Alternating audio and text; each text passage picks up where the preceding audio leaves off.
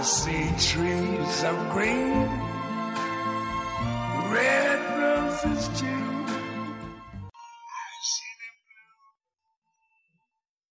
大家好，这里是陈说新财富。不幸的生活，信息的传播越是加速，你就越容易听到身边的人们有更多的不幸和源源不断的抱怨。抱怨空气如此不堪，抱怨那个叫沙尘暴的东西过后，天空没有干净过，抱怨天空从灰黄色变成了灰色，抱怨雾霾笼罩着大半个中国。时常会有记者发了一条报道，哪里的雾霾 PM 二点五值达到了一个令人眼睛一亮的数字。所谓的 PM 二点五值，正是那些悬浮在空中的、直径小于等于二点五微米的颗粒浓度，它们会穿过呼吸道，积累在人的肺泡中。人们越来越了解自己将会怎样一步一步被毒害致死。那些社会化媒体的私人账号上，总会有人发出及时的警告，或来自凌晨，或来自夜半。他们谈论着行走在马路上，可见度都不超过十米。这些人仿佛都在响应着别人所告诉你的生活中那一连串不幸事件。那就是你根本无法控制雾霾蔓延，它却真实地吞噬着你的生活。这确实让个人大脑感到无能为力。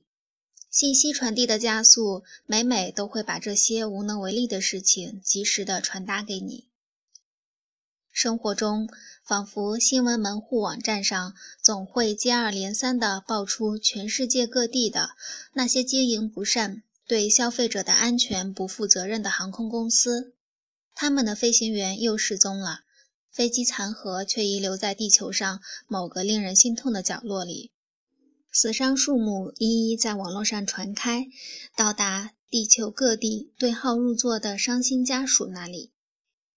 网络上的遗憾、批判、叹息，一个浪潮接着一个浪潮的涌出，过几天便会被其余的明星绯闻。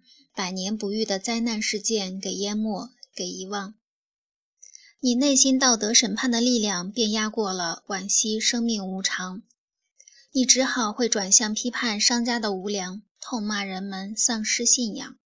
不幸的生活总是看不完的。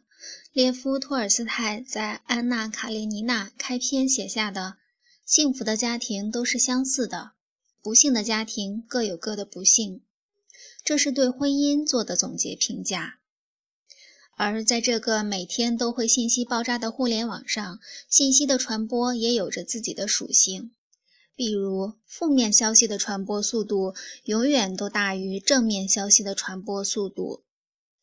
网络上漫游在充斥负面消息的信息海洋里，跟生活中把生活托付在别人的嘴中岂有二致？这两者是一样的。都是在生活中忘记了自己。若你真的许久没有听说过感人的故事了，那么正常运行的火车，天空中按原来航线飞行，并没有突然消失的飞机，那么每天早上按时醒来的你，走马路上身边遇到的都是按规则行驶的汽车，这里面每一个事件都没有特别感人的意义。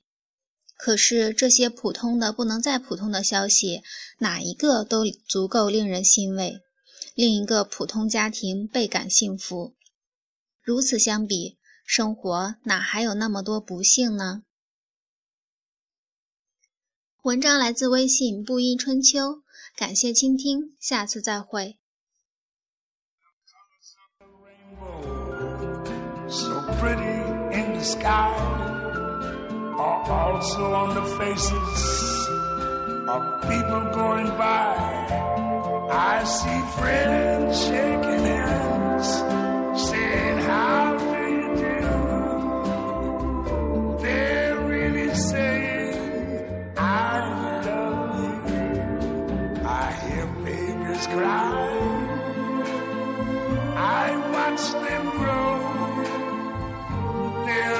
much more than I ever knew. And I think to myself, what a wonderful world. Yes, I think to myself, what a wonderful